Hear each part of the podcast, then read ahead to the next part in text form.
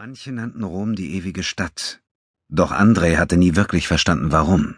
Für die einen war sie ein Moloch, der zum Leben erwacht war und die Menschen nur noch brauchte, um immer weiter zu wachsen und dem Verfall Einhalt zu gebieten. Für andere war sie der Ort auf Erden, an dem der Mensch in seiner sterblichen Form Gott am nächsten kommen konnte. Und schließlich gab es da noch die, für die diese Stadt das Zentrum des reinen Bösen auf der Welt darstellte der Ort, an dem der Mensch seine Raffinesse zur Perfektion getrieben hatte, seinen eigenen Machtanspruch mit dem angeblichen Willen eines Gottes zu untermauern, der von seiner Existenz vermutlich ebenso wenig Notiz nahm, wie der Mensch von dem Gras, das er achtlos unter seinen Schritten zertrat. Für André war sie vor allem eines, schmutzig. Der Tiber war eine Kloake, gespeist aus unzähligen Abwasserkanälen voller Dreck und Unrat, den die Bewohner hier bedenkenlos entsorgten.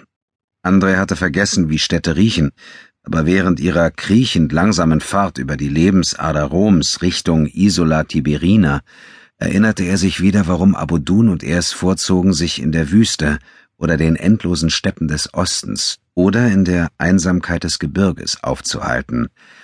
Rom stank. Alle westlichen Städte, in denen er jemals gewesen war, stanken buchstäblich zum Himmel, und Rom machte da keine Ausnahme. Vielleicht hatte er von dieser ganz besonderen Stadt ja auch etwas ganz Besonderes erwartet. Oder der Grund für ihre Reise hatte ihm eine Wichtigkeit suggeriert, die es nicht gab.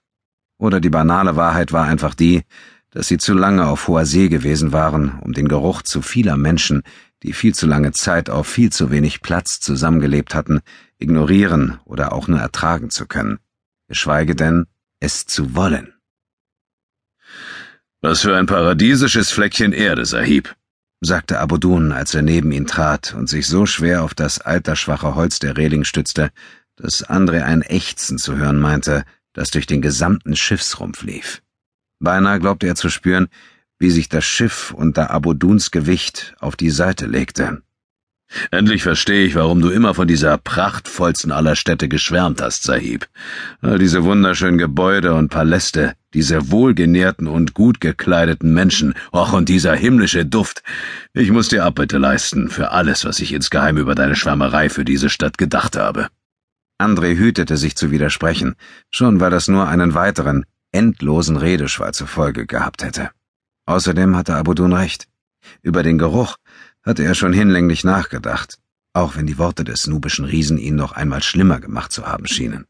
Und die Gebäude, die zumindest den Teil der Stadt beherrschten, in den die Pestmond einlief, hätten in den allermeisten anderen Städten wohl eher unter dem Begriff Ruine rangiert.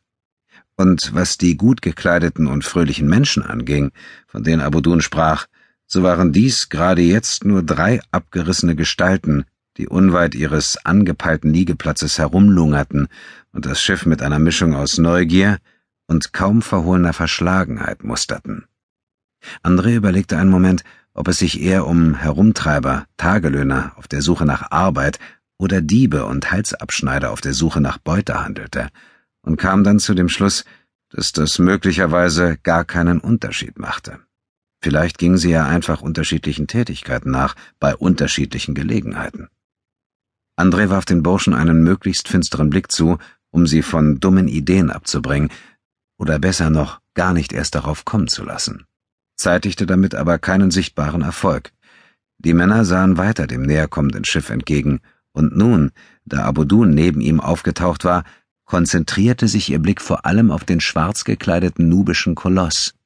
Das an sich war nichts Ungewöhnliches. Wo immer sie gemeinsam auftauchten, starrten die Leute den nubischen Riesen an, auch André war alles andere als klein oder gar schmächtig, doch der stets schwarz gekleidete und dunkelhäutige Riese war einer der größten Männer, denen er jemals begegnet war, und der mit Abstand stärkste.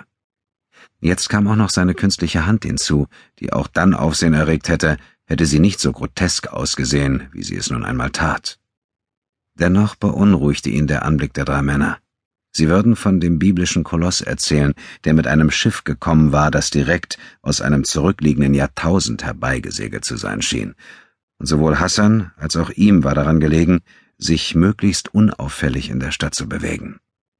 Andererseits war es aber auch ein Ding der Unmöglichkeit, nicht aufzufallen, wenn man in Begleitung eines Mannes wie Abudun reiste. Abgesehen davon war die Pestmond hier eindeutig fehl am Platz.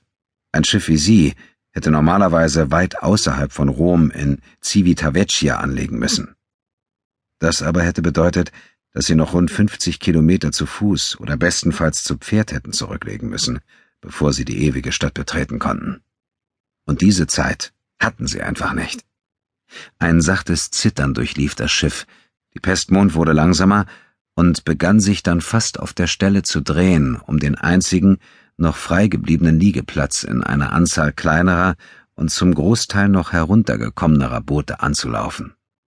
André dachte erst gar nicht darüber nach, wie der Mann am Ruder dieses Kunststück fertigbrachte, kam aber nicht umhin, dem vermeintlichen Schmuggler im stillen Respekt zu zollen, und das nicht zum ersten Mal. Seit Don Corleanes Männer das Schiff übernommen hatten, fühlte sich André endlich halbwegs sicher an Bord. Die Pestmond war noch immer ein Wrack, das hauptsächlich von verkrustetem Dreck und den inbrünstigen Gebeten seiner Besatzung zusammengehalten wurde, doch zum ersten Mal, seit sie Sizilien verlassen hatten, hatte er es tatsächlich für möglich gehalten, sie könnten an ihrem Ziel ankommen, ohne den letzten Teil der Reise schwimmen zu müssen. André schenkte dem Mann am Ruder einen anerkennenden Blick, den dieser aber gar nicht zur Kenntnis nahm, so sehr war er in seine Arbeit vertieft. Als er sich wieder dem Ufer zuwenden wollte, ging die Tür unter dem altmodischen Achterkastell auf, und Ali und zwei seiner überlebenden Assassinen betraten das Deck.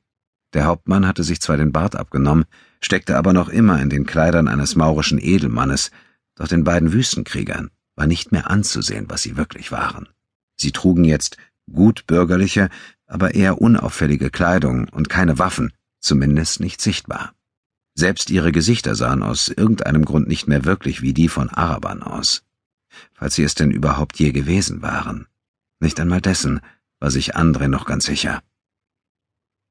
André, Abodun! Ali nickte ihnen in dieser Reihenfolge zu und sah dann stirnrunzelnd zu den drei Männern hin, die nun gemeinsam und mit offenem Misstrauen ihn und seine beiden Begleiter anglotzten. Vor allem aber ihn. Wer ist das? Freundliche Eingeborene, grinste Abodun. Hoffe ich wenigstens. Und Sie fragen sich wahrscheinlich gerade genau dasselbe. So freundlich kommen Sie mir gar nicht vor. Vielleicht sind Araber in dieser Stadt ja nicht besonders beliebt, erwiderte Abudun. Ali bedachte den nubischen Riesen, der weder seinen schwarzen Mantel noch den gleichfarbigen Turban gebraucht hätte, um seine Herkunft zu verraten, mit einem strafenden Blick. Reiche Araber, fügte Abudun mit einem treuherzigen Nicken hinzu. Ali war klug genug, sich mit Abudun auf keinen Schlagabtausch einzulassen. Stattdessen sah er wieder zu den drei Männern hinüber. Das Empfangskomitee? stichelte Abudun. Wie passend. Mit einem Rumpeln prallte das Schiff gegen die Kaimauer. Auf eine kurze Geste Alis hin schwang sich einer seiner Begleiter über die Bordwand und landete mit einer Selbstverständlichkeit auf dem anderthalb Meter tiefer liegenden Kai, mit der andere einen Schritt über eine Türschwelle getan hätten. Als die drei Männer immer noch keine Reaktion zeigten, wie André spätestens jetzt erwartet hätte, oder gar Anstalten machten zu gehen, beschloss er, seine vielleicht doch etwas vorschnell gefasste Meinung noch einmal zu überdenken. Das waren keine Strauchdiebe und auch keine Tagelöhner. Ali wartete, bis der Assassine die kleine Gruppe erreicht hatte und mit den Männern zu reden begann, und antwortete erst dann, ohne sie aus den Augen zu lassen. Gleich wissen wir es. Abudun holte Luft, zweifellos, um noch ein bisschen mehr Öl ins Feuer zu gießen, so dass André schon fast erleichtert war, als das Schiff erneut mit einem lauten Knirschen am groben Stein der Kaimauer entlang schrammte. Niemand verlor das Gleichgewicht, aber eine Woge unruhig hektischer Bewegung lief über das Deck, und zwei von Corleanes angeblichen Fischern sprangen ebenfalls auf festen Boden hinab und begannen das Schiff zu verteuern. Schon nach wenigen Augenblicken gebärdete sich die Pestmond nicht mehr wie ein störrisches Mudi, das noch nicht an den Strick gewöhnt ist, und auch das Scharren und Ächzen hörte sich nicht mehr an, als wollte das Schiff in Stücke brechen, wenigstens nicht gleich. Zwei weitere Matrosen entfernten mit geschickten Bewegungen ein Segment aus der Schanzwand, und ein dritter legte eine mit Querstreben verstärkte Planke zum Kai hinab, über die man das Schiff auf eine etwas weniger anstrengende Art und Weise verlassen konnte. Das alles ging so schnell, dass es André eher an die Choreografie eines gut einstudierten Tanzes erinnerte, als an die schwere Arbeit, die es war, und sich zudem der erste mit einem Korb beladene Mann schon auf halbem Wege nach unten befand, noch bevor die Planke ganz zur Ruhe gekommen war. Trotzdem erscholl sofort hinter ihnen eine ebenso misstönende wie unzufriedene Stimme. Das habe ich alles schon schneller gesehen. Was glaubt ihr, was das hier ist?